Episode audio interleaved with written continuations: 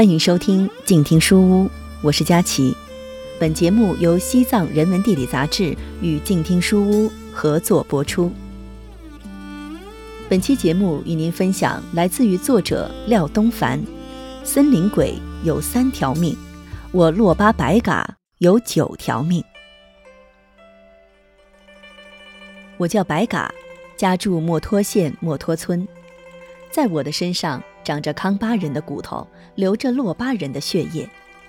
康巴人勇猛刚烈，洛巴人胆大包天。我洛巴白嘎大狱里蹲过，大雪里埋过，挨过皮鞭，吃过枪子儿，遭过马熊抓，遇过野猪挑，身体上上下下有几十处伤疤，甚至两次在悬崖上被野牛顶下来，摔断了一条腿，也留下了半条命。在我们墨脱的森林里，有一种鬼怪叫真布，都说他有三条命，一条命在头上，一条命在胸间，一条命在肚子里。如果说真布有三条命的话，那我洛巴白嘎就有九条命。墨脱地方自古就是洛巴人的天下，这里天上的鸟没有主，地上的野兽没有主，江河里的鱼没有主。生活在森林峡谷的洛巴人，头上没有头人，眼里没有王法，世世代代刀耕火种，年年岁岁打猎捕鱼。藏政府把洛巴人叫野蛮人，把墨脱的山叫野人谷。也不知是什么时候，有几个红教喇嘛冒着生命危险闯进墨脱峡谷，出来以后到处去说。墨脱这个地方是莲花生祖师预言的人间净土、世外仙境，在释迦牟尼时代快要终结的时候，人类将会遇到可怕的劫难，雪山将会倒塌，河水将要倒流，天上降下拳头大的冰雹，地上的瘟疫将一年接着一年流行。为了躲避这场可怕的灾难，人们只有逃到墨脱去，那里有布达泽奔。白马斜日、滚堆坡张和恰贵奔亲四座神山，到时候神山的圣门会打开，人们可以逃到里面去躲避灾难。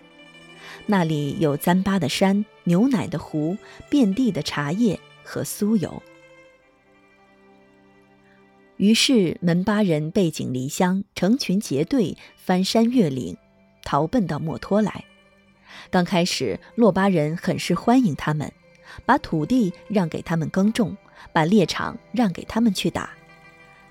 再后来，来的人实在是太多了，人们开始争耕地、争草原、争水源、争猎场，你打我，我打你，一年接着一年的械斗，死的人比河边的石头还多。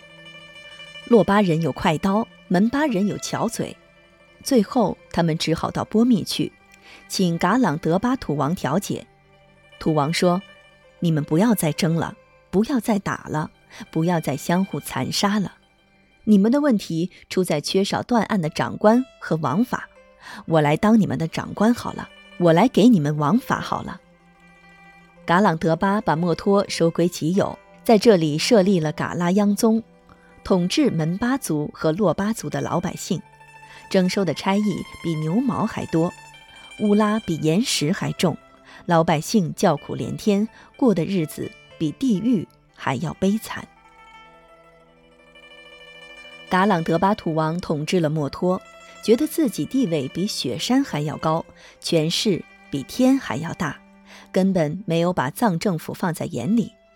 藏政府不干了，又和噶朗德巴打了起来，最后把噶朗德巴土王打垮了，在这里成立了墨脱宗。委派色拉寺的喇嘛来当宗本，宗本也就是县官，三年一轮换。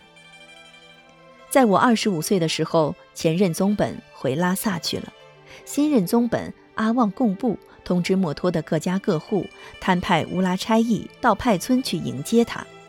那一次一共去了七十五个差民，我也是其中的一个。新宗本到墨脱上任，脚不能沾地，鞋不能沾泥。全部路程要由墨脱村的老百姓背进去。阿旺贡布是个高个子、大块头，长得像只大笨熊。墨脱人个个长得又瘦又小，三个人轮流背他，谁也走不远，便累得气喘吁吁。其他的差民都要给宗本背东西，背他带来的盐巴、茶叶、布匹和普鲁。这些东西，宗本任职期间象征性的发放到墨脱宗的家家户户，让老百姓给他上交虎皮、豹皮、熊皮、黄连、鸡血藤和天然染料。这些都是贵重的东西，拿到拉萨可以卖个大价钱。所以说，色拉寺的喇嘛，当一任墨脱宗的宗本，就可以变成大财主。老百姓背着宗本走了整整十一天，我被分派照料他的生活。他想喝茶，给他送茶；他想喝酒，给他倒酒；他想抽鼻烟，给他递鼻烟。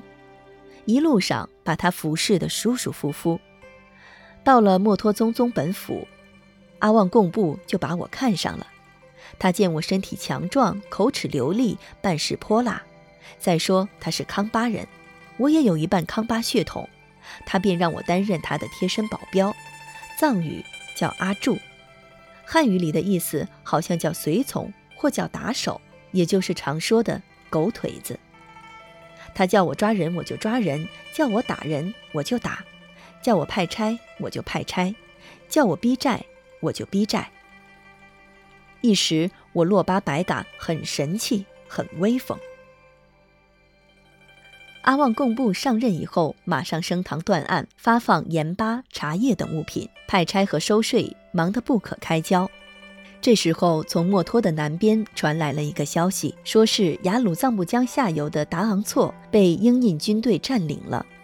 阿旺贡布气得头上起火，嘴里冒烟，立刻带上我及墨脱宗下属的五个错的错本，赶到西绕巴登河边的嘎高毛布地方，会见了英国人的首领。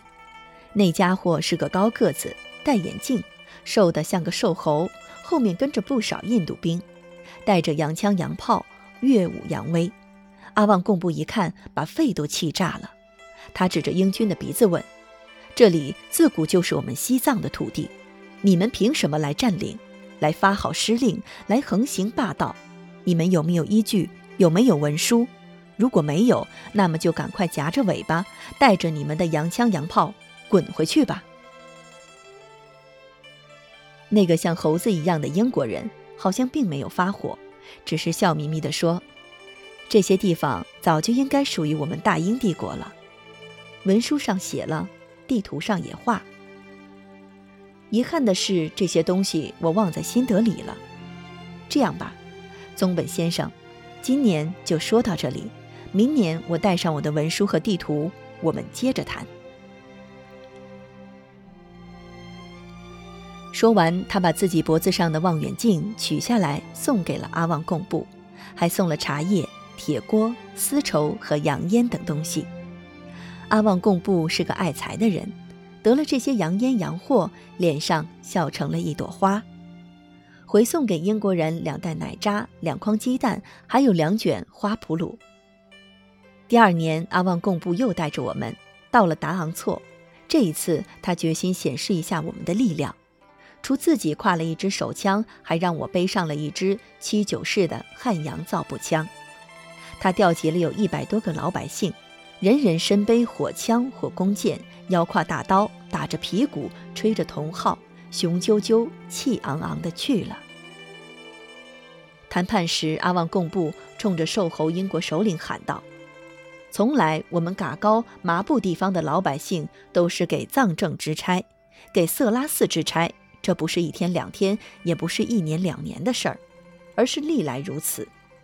去年你说有地图有文书，好像有根有据，现在你连巴掌那么大的纸片也没带来，你们这样做实在是太欺负人了。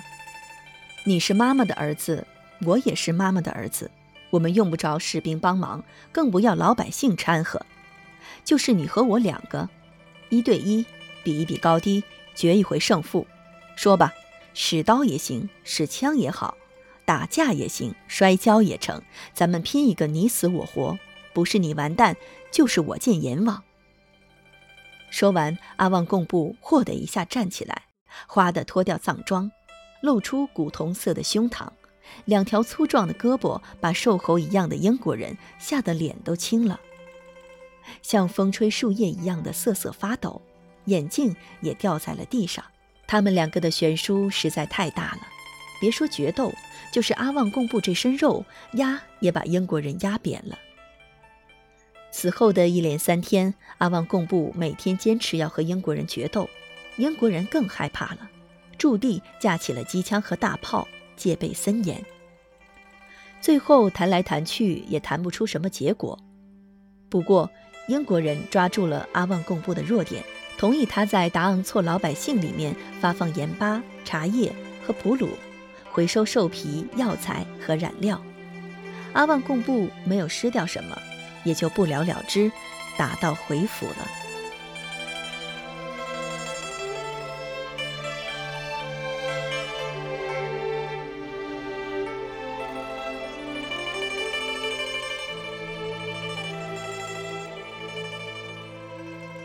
本期的静听书屋到这里就结束了。如果您想了解更多关于西藏的故事，欢迎订阅《西藏人文地理》杂志或公众微信号“西藏人文地理”。我是佳琪，感谢您的收听，我们下期再见。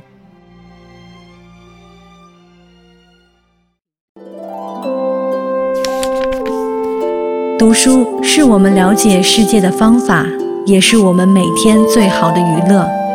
每读一本书，都是一次修行。静听书屋，陪你在每一段向往阅读的路上。